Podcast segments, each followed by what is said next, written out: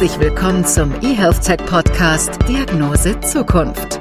Die digitale Transformation unseres Gesundheitswesens schreitet weiter voran. Smart Hospitals, personalisierte Medikamente auf Knopfdruck oder Gesundheits-Apps per E-Rezept. Was kommt als nächstes? Welche neuen, innovativen Ideen und Technologien setzen die Standards für die vernetzte Gesundheitsversorgung von morgen? Diese und weitere Fragen beantworten Ideengeber, Startup-Gründer und Branchenexperten im Gespräch mit unseren Gastgebern Doc Esser und Tobias Leipold. Herzlich willkommen zu einer neuen Episode der Diagnose Zukunft. Unser heutiger Gast ist Thomas Kleiner. Thomas ist Leiter Digital und IT bei Pfizer Deutschland. Und mit ihm möchten wir darüber sprechen, wie wichtig Daten sind, aber auch KI für die Erforschung neuer Wirkstoffe aber auch, wie es gelungen ist, innerhalb weniger Monate einen Corona-Impfstoff auf den Markt zu bringen und wie es um die Digitalisierung unseres Gesundheitssystems steht. Wir freuen uns sehr auf das Gespräch. Thomas, schön, dass du dabei bist. Stell dich doch unseren Zuhörenden einmal kurz vor. Ja, sehr gerne. Vielen Dank. Hallo in die Runde. Äh, Thomas Kleine wurde ja bereits erwähnt. Ich bin jetzt gut äh, fünfeinhalb Jahre mittlerweile doch äh, bei Pfizer, wie die, wie die Zeit vergeht, in der, in der Rolle des, des sogenannten Leiter IT und Digital. Wir haben das bei uns im Unternehmen unter einem Dach zusammengefasst. Äh, oftmals ist das ja in, in Organisationen oder anderen Unternehmen getrennt. Ähm, ja, äh, war vorher, bin so quasi Quereinsteiger in die, in die Pharmaindustrie, war vorher über zehn Jahre in der Konsumgüterindustrie bei Coca-Cola. Also auch ein anderer großer amerikanischer Konzern. Auch ein Pharmaunternehmen. Ja, sozusagen, ja, genau. ähm, ja, war da äh, in unterschiedlichsten Positionen, auch immer, immer in der IT, ähm, zuletzt auch in globalen Rollen, habe dort ähm, Umfeld von Data Management, äh, Analytics äh, Verantwortung gehabt und äh, davor war ich fünf Jahre in der Beratung. Jetzt habe ich so ein bisschen meinen Lebenslauf rückwärts äh, aufgezogen, aber ja, nicht schlimm. Also wie gesagt, davor dann äh, in der Beratung gewesen, unter anderem bei KPMG. Da habe ich das ganze Thema IT eigentlich so on the job äh, kennengelernt. Äh, ich will nicht sagen lieben gelernt, aber kennengelernt, äh, weil ich bin so ein bisschen so ein ITler eigentlich wieder Willen und ich bin auch nicht so der klassische ITler. Das werdet ihr vielleicht sogar in dem Gespräch auch so feststellen, denn vom akademischen Hintergrund her bin ich ein klassischer BWLer, also noch Diplom-Kaufmann. Ja, also das, das mhm. gab es damals noch, als ich äh, meinen Abschluss gemacht hatte und ähm, deswegen war mein Pfad eigentlich eher so oder mein Ziel eher so, weiß ich nicht, so im Marketing oder so. Aber wie auch immer, wie die Dinge manchmal so sind, das kann man dann auch teilweise nicht beeinflussen. Das ist auch in Ordnung. Ich bin sehr glücklich mit dem, was ich mache, nicht falsch verstehen.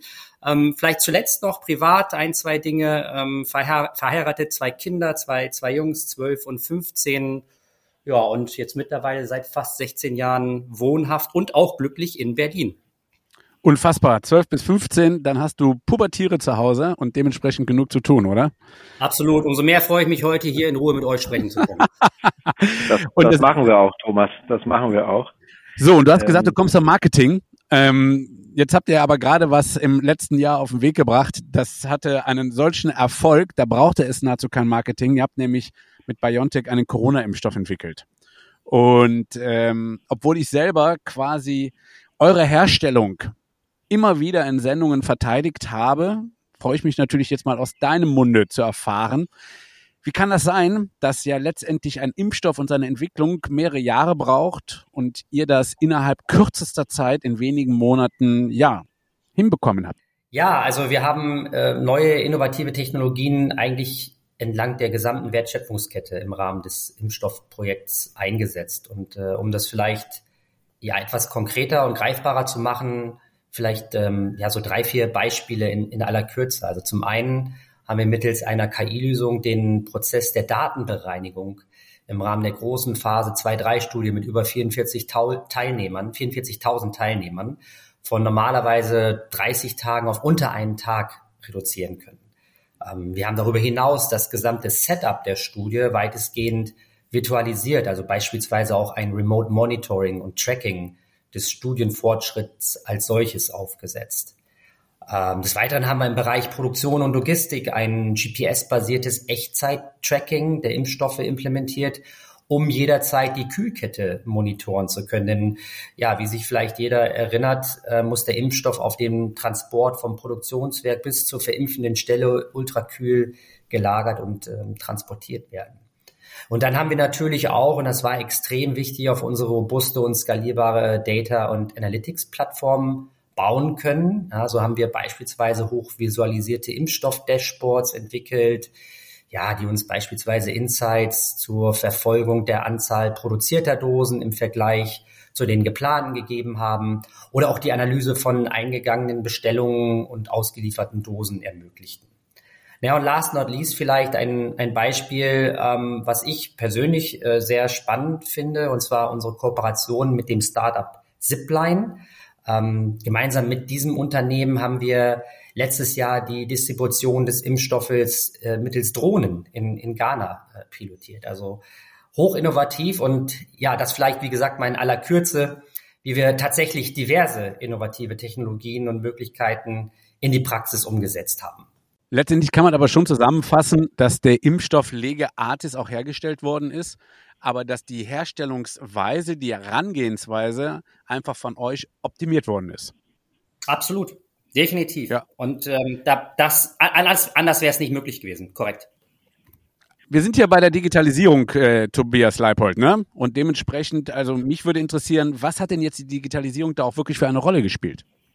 Also ich glaube, das lässt sich sehr gut zusammenfassen mit dem, mit dem Satz äh, unseres Vorstandsvorsitzenden, dem Albert Bohler. Der hat nämlich irgendwann, äh, kurz nachdem wir den Impfstoff dann erfolgreich zugelassen haben, gesagt, ohne, ohne Digitalisierung hätten wir es einfach nicht so schnell geschafft. Und was er damit meinte, High Level, ist letztlich, dass wir über die gesamte Wertschöpfungskette hinweg, ne, also angefangen bei Forschung und Entwicklung, wo wir KI eingesetzt haben, äh, im Rahmen der, der, der Studien bis hin zur Supply Chain, wo wir beispielsweise auch KI eingesetzt haben, Predictive Maintenance, äh, bis hin letztlich auch dann im Rahmen der Kommerzialisierung und der Zulassung. Also wenn wir da mal schauen, welche, welche Prozesse wir, welche Technologien wir letztlich auch eingesetzt haben, ähm, erfolgreich eingesetzt haben. Und das Gute hierbei ist, oder das Wichtige dabei war, dass wir das nicht erst machen mussten, als wir gezwungen waren, diesen Impfstoff so schnell auf die Straße zu bringen, sondern diese, diese Voraussetzung, ja, also, dass wir KI etabliert haben, dass wir die Infrastruktur haben, dass wir die Technologien einsetzen, das war vorher schon der Fall. Denn wir haben vorher schon unsere Transformationsprozesse gestartet, also vor der Pandemie, äh, haben diesen, Transform diesen Transformationsprozess schon vorher eingeleitet und konnten dann sozusagen davon profitieren, als der Druck extrem hoch war. Und ich glaube, das ist so ein bisschen die, das Geheimnis und der Mehrwert, den die Digitalisierung auch letztlich da bei der gesamten Impfstoffentwicklung geleistet hat. Ja, Thomas, hast du denn das Gefühl, dass da auch eine Art Umdenken stattgefunden hat? Wir sehen es ja an den verschiedenen Stellen. Corona hat uns ja schon gezeigt, wie wichtig Digitalisierung ist, auch in der Bildung, aber auch in der Medizin und dass sowas äh, auch entsprechend helfen kann. Und Lauterbach, unser Gesundheitsminister, hat ja gerade auf der DEMEA in Berlin gesagt, dass er nicht nur Gesundheitsminister ist, sondern auch Digitalminister. Und äh, wie, wie, wie seht ihr das? Wie siehst du das? Ja, also ich glaube, ich meine, die, die, durch die Erfahrungen, ne, die wir in den letzten zwei Jahren gemacht haben, ähm, ich glaube, da ist, da ist schon einiges passiert ähm, und da wird auch noch oder da muss auch noch, ja, muss noch weiter ähm, weiter müssen weitere Dinge passieren. Ja, ich glaube, es ist offensichtlich, dass die Pandemie, klar, die Schwächen unseres Gesundheitssystems, welches ansonsten durchaus robust und auch gut ist. Ne? Also ich will hier überhaupt nicht mhm. irgendwie in, in den, in den Bashing-Core da ein, mich einstimmen lassen. Aber ich glaube, wir haben Schwächen ähm, gesehen, die wurden offenkundig, insbesondere eben auf die Digitali in Bezug auf die Digitalisierung. Und die müssen wir angehen. Ja? Und ich glaube, ähm, vor der oder nach der Pandemie, wenn man das so sagen kann. Ich meine, man ist ja gefühlt damit irgendwie durch, aber ist ja nicht wirklich der Fall. Aber wenn man so möchte, ne, äh, nach der Pandemie ist vor der Pandemie. Ich glaube, dieses ganze Thema Pandemic Preparedness äh, ist nicht nur bei bei Pharma hoch auf der Agenda, sondern im gesamten Ökosystem. Ja, und ich glaube, das ist auch wichtig und richtig, denn wir brauchen wir brauchen hier diese, diese viel beschriebene intersektorale Zusammenarbeit ja, zwischen den Regulierern, mhm. Behörden, Industrie, Akademie, MedTech, Kassen und so weiter.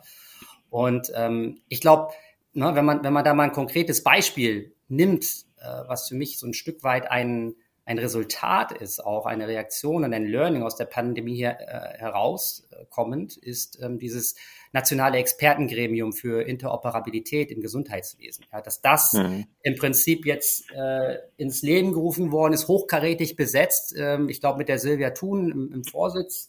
Und ähm, ich glaube, das hätte es nicht so gegeben, vielleicht oder noch nicht, wenn wir jetzt diesen Beschleuniger äh, Corona beziehungsweise ähm, die Pandemie gehabt hätten. Also ich glaube, das ist, das ist insofern auch, das sagen wir ja auch immer, dieses, dieses Brückenbauen wird jetzt wichtig zwischen den unterschiedlichen Bereichen. Und was bleiben wir beim Thema Daten, was mich da sehr interessieren würde. Ihr seid ja global aktiv unterwegs ähm, auf der auf der ganzen Erde und sehe dort die verschiedensten Bereiche. Hm, kannst du denn sagen, wie sieht es eigentlich in, in Europa aus im Vergleich zu anderen äh, Kontinenten, was das Thema Daten und Digitalisierung angeht? Ja, also ich, ich glaube, ähm, Europa ist da sehr ein Stück weit, einerseits versucht man, glaube ich, zu, zu harmonisieren, was, was den, den Umgang mit Daten angeht, ähm, gemeinschaftlichen Datenraum zu schaffen, ja, ähm, den European Health Data Space als, als Beispiel. Äh, wir haben mit GDPR bekanntlich einen, einen ja, mehr oder weniger einheitlichen Rechtsrahmen für, mhm. für die Nutzung von Daten, personenbezogenen Daten. Äh, andererseits, sage ich mal, wenn wir das dann eben runterbrechen auf die einzelnen Länder, ist es dann doch wieder sehr fragmentiert und, und heterogen, bekanntermaßen. Dann wird es halt kompliziert. Na, also ja. wenn man, wenn man einerseits haben wir natürlich irgendwo die, die EMA ja, als, äh, ja, als, als oberste Behörde in Europa, mit der wir übrigens im Rahmen der Pandemie sehr, sehr flexibel und, und kooperativ und erfolgreich gepartnert haben. Also nicht, nicht falsch verstehen, aber darunter haben wir dann eben doch immer noch die einzelnen lokalen mhm. Regulierer und mhm. Zulassungsbehörden. Und das macht es dann doch oftmals träge und, und, und langwierig und äh, bekannte fragen mich, wozu brauchen wir denn eigentlich dann noch immer noch ein lokales Approval, wenn wir schon von der EMA eigentlich ein grünes Licht haben. Ne? Und äh, ja, das ist schwer vermittelbar, ne? das ist ein Stück weit, ne? muss man ja auch irgendwo sagen. Und ähm, ich glaube, wenn wir uns mal so umschauen, äh, für mich ist einfach so ein, so ein leuchtendes Beispiel, es bleibt einfach dabei, es ist Israel. Ne? Gerade in den letzten zwei Jahren, glaube ich, äh, haben wir alle, auch Deutschland, sehr, sehr stark von, von deren Digitalisierungsgrad im Gesundheitssystem, von deren Effizienten und auch von deren Bereitwilligkeit, Daten zu teilen, profitiert. Wo siehst du denn Deutschland im Vergleich zu anderen Ländern? Also viele unserer Gäste berichten nämlich, dass die in Sachen Digitalisierung deutlich weiter sind. Ähm, wo stehen wir da? Und ähm, wie würdest du das einschätzen? Inwiefern kann denn die Pharmabranche auch von einem digitalisierten Gesundheitssystem profitieren?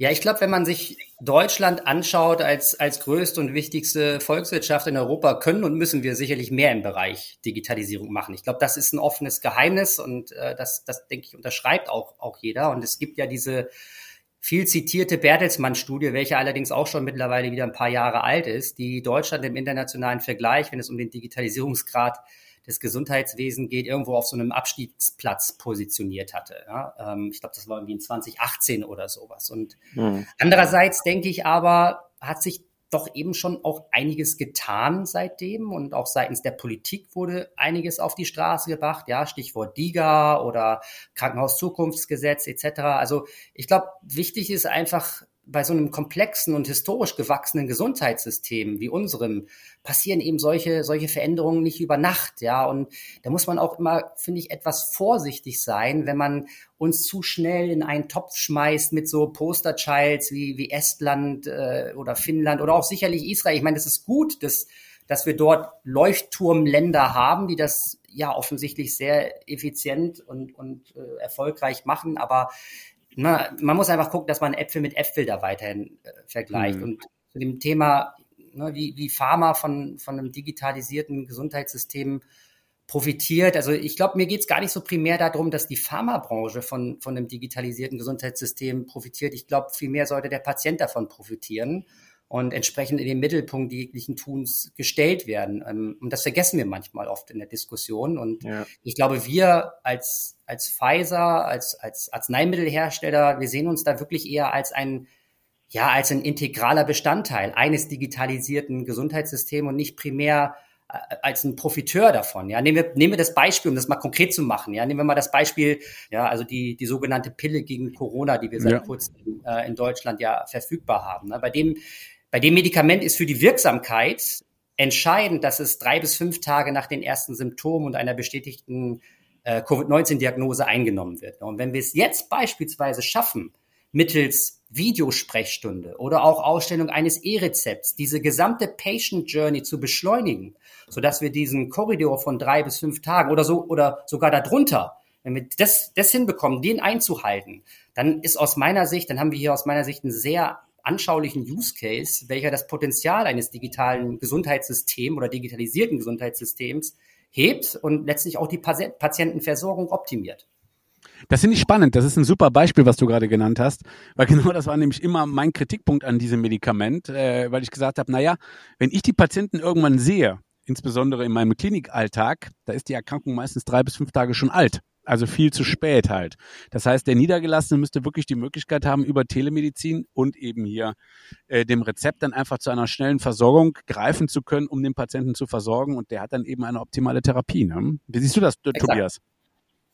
Also das ist ja auch etwas, warum wir uns so um das E-Rezept gekümmert haben. Weniger damit das E-Rezept einfach da ist, sondern dass du dann tatsächlich mit diesen strukturierten digitalen Daten auch arbeiten kannst. Ich finde das ein schönes Beispiel. Und ich sehe auch, dass hier äh, in Deutschland jetzt wesentliche Schritte im, in der gesamten Digitalisierung da vorangegangen sind. Ein, eins der Beispiele hattest du ja gerade genannt, Forschungsdatenzentrum, auch europäisch, äh, soll errichtet werden. Im Koalitionsvertrag ist sehr prominent die Digitalisierung drin. Ähm, Thomas, welche Rolle spielt denn da Pfizer oder die Pharmaindustrie insgesamt dabei? Oder was wollt ihr dort auch mitgestalten? Ja, beim Thema, beim Thema Forschungsdatenzentrum da sind wir ja ein Stück weit beim, beim Thema Real-World Data. Ja, also im Prinzip ja. äh, geht ja da um die Daten ne, aus, der, aus der Versorgung, ne, Arztpraxen, Krankenkassen, also sowohl am ambulanter als auch stationärer Bereich, ähm, die im Forschungsdatenzentrum äh, reingespielt werden sollen, natürlich anonymisiert und dann für Analysezwecke zur Verfügung gestellt werden sollen. Und ähm, der, der Zugang zu Real-World Data ist natürlich für uns äh, aus Pharmasicht äh, extrem wichtig und bietet ein sehr hohes Potenzial für, ja, für Innovation, Verbesserung von Diagnostik und Therapien. Äh, und ich glaube auch über, übergreifend, ne, so strategisch glaube ich auch wichtig für, für den Wirtschaftsstandort Deutschland. Und ähm, für uns ist es so als, als Industrie, ähm, wir, wir sind da so ein Stück weit am, am Katzentisch, wenn man das mal so salopp ausdrücken darf. Ne? Denn Bislang sollen ja die Daten nur Institutionen des Gesundheitswesens, einigen Behörden und der öffentlichen Forschung zur Verfügung gestellt werden. Die industrielle Forschung gehört leider nicht zum Kreis der sogenannten berechtigten Antragstellenden. Und somit wären wir bislang von der Nutzung dieser Daten ausgeschlossen, was ja, was für uns äh, leider nicht so ganz nachvollziehbar ist. Ähm, ich ich, ich muss nochmal als, als Softwarehersteller im, im Medizinbereich, würde ich gerne nochmal auf das Thema KI zurückkommen, Thomas. Ähm, du bist ja da auch äh, mit zuständig bei euch. Und ähm, wenn, wenn ich es richtig weiß, ist die Entwicklung oder wie du auch vorher berichtet hast vom Comirnaty-Impfstoff, also gegen Covid-19, habt ihr ja auch wirklich modernste KI-Technologien eingesetzt in der Datenauswertung, in der Bewertung. Kannst du uns darüber berichten. Wie habt ihr das eingesetzt? Was hat euch das geholfen? Genau, also wir haben künstliche Intelligenz, äh, die sogenannte Smart Data Query, ähm, eingesetzt. Ich hatte es gerade schon äh, erwähnt, äh, kurz im Rahmen der großen Phase 2-3-Studie. Nun, was war die Herausforderung äh, damals, um das vielleicht jetzt nochmal etwas ja, tiefer zu beleuchten? Also zu Beginn der Pandemie bestand ja eigentlich die größte Herausforderung für uns darin, ähm, die klinische Studien der Phase 2-3 mit den erwähnten mehr als 44.000 Teilnehmern in kürzester Zeit weltweit durchzuführen. Und hierbei muss man bedenken, dass selbst für ein ja, Big Pharma Unternehmen wie Pfizer äh, dies die bis dato größte Einzelstudie war, die wir je durchgeführt hatten und das unter den Rahmenbedingungen. Und äh, der riesige Datenberg, den diese große Anzahl an Studienteilnehmern produziert, musste also in extrem kurzer Zeit analysiert und aufbereitet werden, um ja bestimmte Muster, Anomalien, Auffälligkeiten, Korrelationen etc. zu identifizieren. Und normalerweise wenn, ähm, wenn eine klinische Studie oder Studienphase endet, kann es ähm, ja durchaus mehr als 30 Tage dauern, bis die Patientendaten sozusagen bereinigt sind. Ja, also bis die Datenqualität sichergestellt ist, sodass dann die Wissenschaftler die entsprechenden Ergebnisse inhaltlich analysieren können. Und bei diesem Prozess überprüfen die entsprechenden Teams die Datensätze meist manuell, um nach Codierungsfehlern und anderen Inkonsistenzen zu suchen, die natürlich beim Sammeln von ja, Dutzenden von Millionen Datasets äh, natürlicherweise auftreten. Und genau an dieser Stelle haben wir eine KI-Lösung erfolgreich einsetzen können,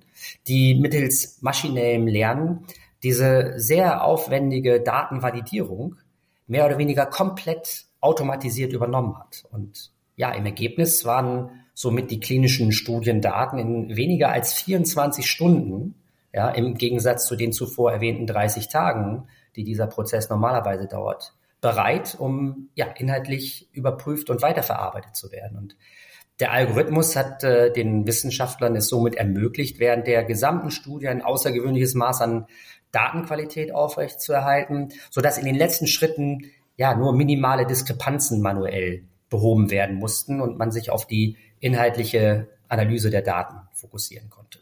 Hm, würdest du denn sagen, dass die KI in diesem Fall Real-World-Datas entwickelt hat beziehungsweise gesichtet hat oder sind das aus deiner Sicht nochmal andere Daten, die die normalen Daten aus den herkömmlichen Studien ergänzen können?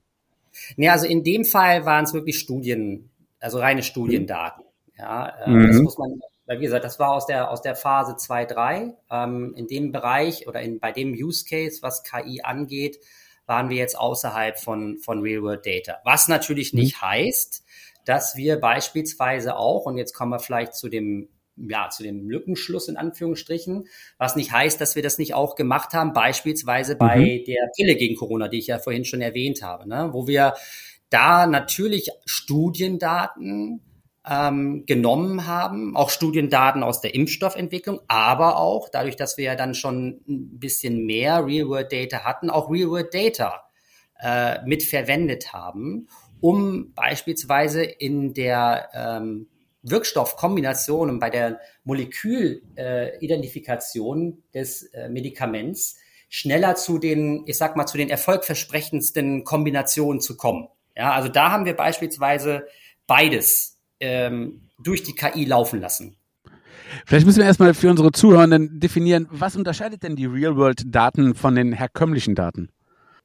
Genau, also die herkömmlichen Daten oder, oder fangen wir mal anders an. Also es ist im Prinzip ja so, dass wir ähm, klassisch äh, in der Medikamentenentwicklung im Rahmen der Studien, die wir durchführen, in einem relativ, ja, ich will mal sagen, kont kontrollierten Rahmen ähm, Daten erheben, ne, unter kontrollierten Bedingungen. So, da gibt es dann entsprechendes Studiendesign etc., Ein-, Ausschlusskriterien und so weiter.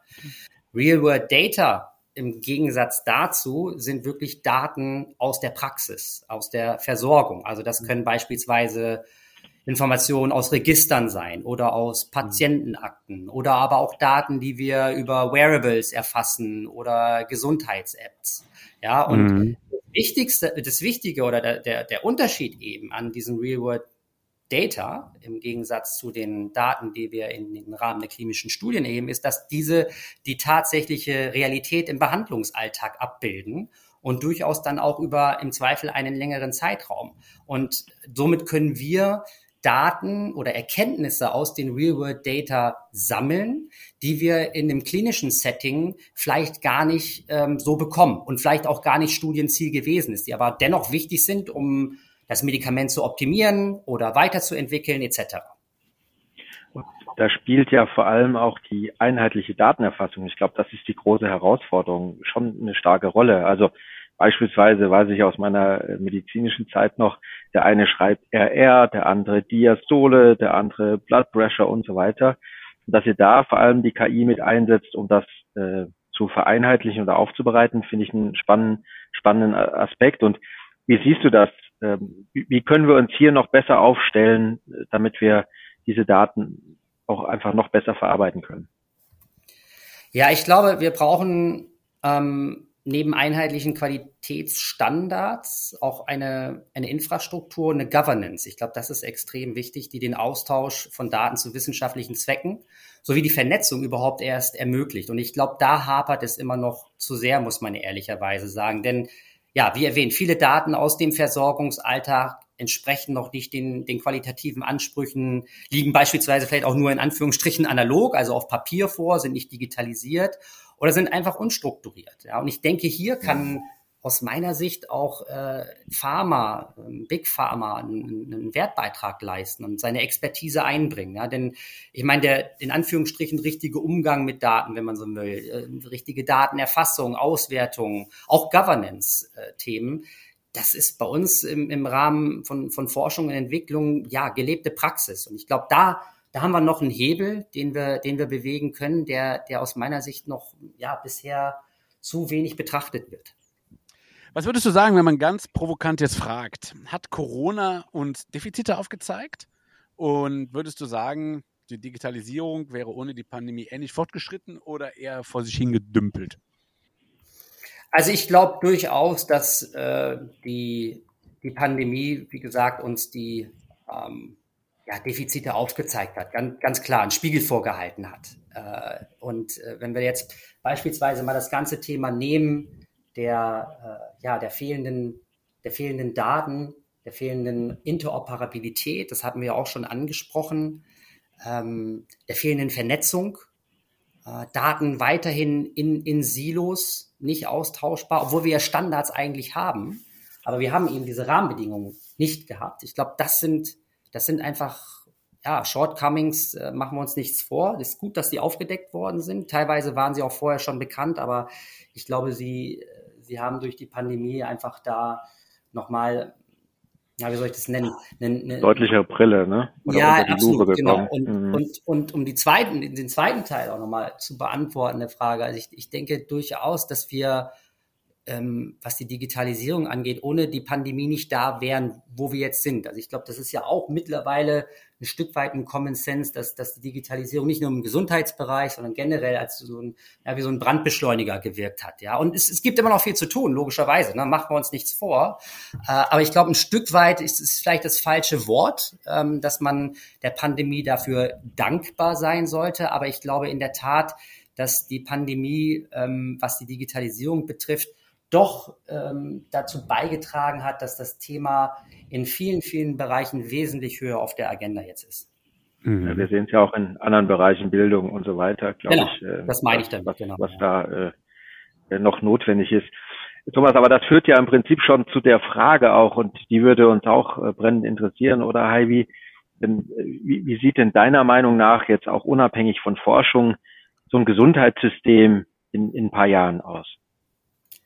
Ja, also da, da würde ich vielleicht so ein bisschen den, ja, ein Stück weit so den, den Patientenpfad in Anführungsstrichen der Zukunft vielleicht mal skizzieren äh, verbal. Also ich denke, wenn wir so anfangen im ganzen Bereich Lebensführung oder Prävention, ja, das wird aus meiner Sicht einen, wesentlich wichtigeren Teil zukünftig einnehmen. Und ich glaube, hier spielt die Digitalisierung äh, zukünftig auch noch eine größere Rolle. Also in dem ganzen Bereich Prävention, Früherkennung, Therapiewahl, Therapiebegleitung. Äh, vielleicht sogar auch, müssen wir mal gucken, ne, was, was aus den Digas wird bei der Therapie selbst. Ähm, mhm. Dann geht's weiter zur Früherkennung und Diagnostik, dass die aus meiner Sicht ja ein Teil des, des Alltags werden, wenn wir dann weitergehen zur Diagnose, ähm, dass Datenpools, also Genomdatenbanken, Register noch mehr an Bedeutung gewinnen. Das sehen wir ja teilweise heute auch schon. Wenn es dann um die Therapieentscheidung geht oder die Therapiewahl, auch da sind wir dann wieder beim Thema Digitalisierung. Ich glaube, die Therapiewahl wird im Einzelfall auch zunehmend auf Genomprofiling und personalisierten mhm. Therapien basieren. Ja, also beim, beim Thema das Precision, ich auch. Medicine, Precision Medicine wären. Naja, und wenn wir dann mal gucken, so, äh, wie sieht's denn dann eigentlich aus ähm, im Bereich ja, Langzeitversorgung? Ähm, ich denke, da sind wir auch in einer Situation, wo wir sagen können, Versorgung insbesondere chronisch Kranker wird sich ja mit, mit digitalen Monitoring oder Coachings ähm, von Grund auf verändern. Da, da sehe ich auch ein sehr großes Potenzial. Und dann als letztes vielleicht, was wir so, ich glaube, gelabelt haben als sogenannte ja, regenerative äh, Medizin. Ne? Also neue, neue Technologien, neue Modalitäten, mRNA, äh, Zell- oder Gentherapie ja, werden ja, Langzeit, klassische Langzeittherapien durch Einmalbehandlungen ersetzen. Ich glaube, das ist so mal in a nutshell wirklich, wie es vielleicht in einigen Jahren entlang der mhm. Patientenjourney aussehen könnte. Würde ich dir aber eigentlich in den meisten Fällen zustimmen, ne? oder Tobi? Ja, das wollte ich dich gerade fragen. Also das hört ja. sich schon ganz schön nach Zukunft an, oder was meinst du? Ja, es geht. Also die ganzen molekularen Therapien, gerade in der Target-Therapie bei Krebserkrankungen, hast du ja heute schon. Und es wird ja immer kleinteiliger, so dass ich dir da völlig recht gebe, lieber Thomas. Ich fand es ganz, ganz spannend. Wir haben zum Schluss immer noch zwei Fragen. Und die eine Frage stellt immer ich. Und da geht es um Analoges. Hast du noch eine analoge Gewohnheit, die sich definitiv auch in Zukunft nicht digitalisieren lässt? Ähm, ja, wobei es ist eigentlich in der Tat eine, eine Gewohnheit, die sich äh, digitalisieren lässt ähm, und die auch schon de facto digitalisiert ist, wo ich mich aber nicht digitalisieren lasse. Und das ist quasi, ich habe diese Gewohnheit, dass ich immer noch lieber wirklich ein Buch oder eine Zeitung in die Hand nehme, hm. als den Kindle oder die E-Paper-Version der Zeitung. Ich weiß nicht warum. Ich brauche dieses haptische Erlebnis irgendwie. Ich brauche den Geruch von bedrucktem Papier und äh, ja, das ist in voll nachvollziehbar. Eselsohr in eine, Zeit, in, in eine Seite machen, um dann am nächsten Morgen mhm wo habe ich eigentlich aufgehört oder der typische Kaffeefleck äh, auf der auf dem Sportteil. Das ist vielleicht so meine meine analoge Gewohnheit, wenn man so will. Es, es gibt doch nichts Schöneres, als den Tag zu beginnen mit einer schönen Zeitung und einer Tasse Kaffee, oder Thomas? Bei mir sind die Kaffeeflecken übrigens immer auf dem Hemd. Aber na gut, so. Lieber Thomas, das führt uns zur letzten Frage äh, an dich und die lautet: Wie lautet denn deine persönliche Diagnose Zukunft? Ja, ich glaube so, also kurz gesagt lässt sich das auf die Formel reduzieren, alles wird gut. Ja, und das klingt hm. vielleicht, wie soll ich sagen, etwas, etwas trotzig oder vielleicht auch in Anbetracht dessen, was so gerade um uns herum in diesen Zeiten passiert, ähm, realitätsfern oder vielleicht sogar naiv. Aber ich glaube, das habe ich auch in den letzten zwei Jahren äh, im Rahmen der, der Pandemie gemacht. Ich, ich glaube an die, an die sogenannte Renaissance, ja, wenn man so möchte. Äh, das betrifft auch das, die Digitalisierung im Gesundheitswesen ja, und dass am Ende alles, alles gut wird. So wird es auch kommen und schöner kann man einen Podcast nicht beenden. Es wird nämlich immer alles gut. Lieber Thomas, vielen Dank, dass du dabei warst. Sehr gerne. Vielen Dank euch. Das war eine neue Episode der Diagnose Zukunft. Heute mit Thomas Kleine, Leiter Digital und IT bei Pfizer Deutschland und natürlich meinem allerliebsten Tobias Leipold und dem Ollen. Und dem Zukunftsforscher Doc nee, wenn dann überhaupt Gesundheitsminister. Macht's gut, bleibt uns gewogen. Alles Gute, bis bald. Ciao. Wir hoffen, wir konnten Ihnen neue Denkanstöße geben und sind gespannt auf die nächste Episode Diagnose Zukunft. Was denken Sie, wie die Digitalisierung die Gesundheitsversorgung verändert? Wir freuen uns auf Ihre Meinung, neue Ideen und Gedanken. Schreiben Sie uns an redaktion.diagnosezukunft.de. Folgen oder bewerten Sie uns gern auf Spotify, Apple Podcasts, Google Podcasts, Podimo oder Deezer. Vielen Dank fürs Zuhören. Bleiben Sie gesund.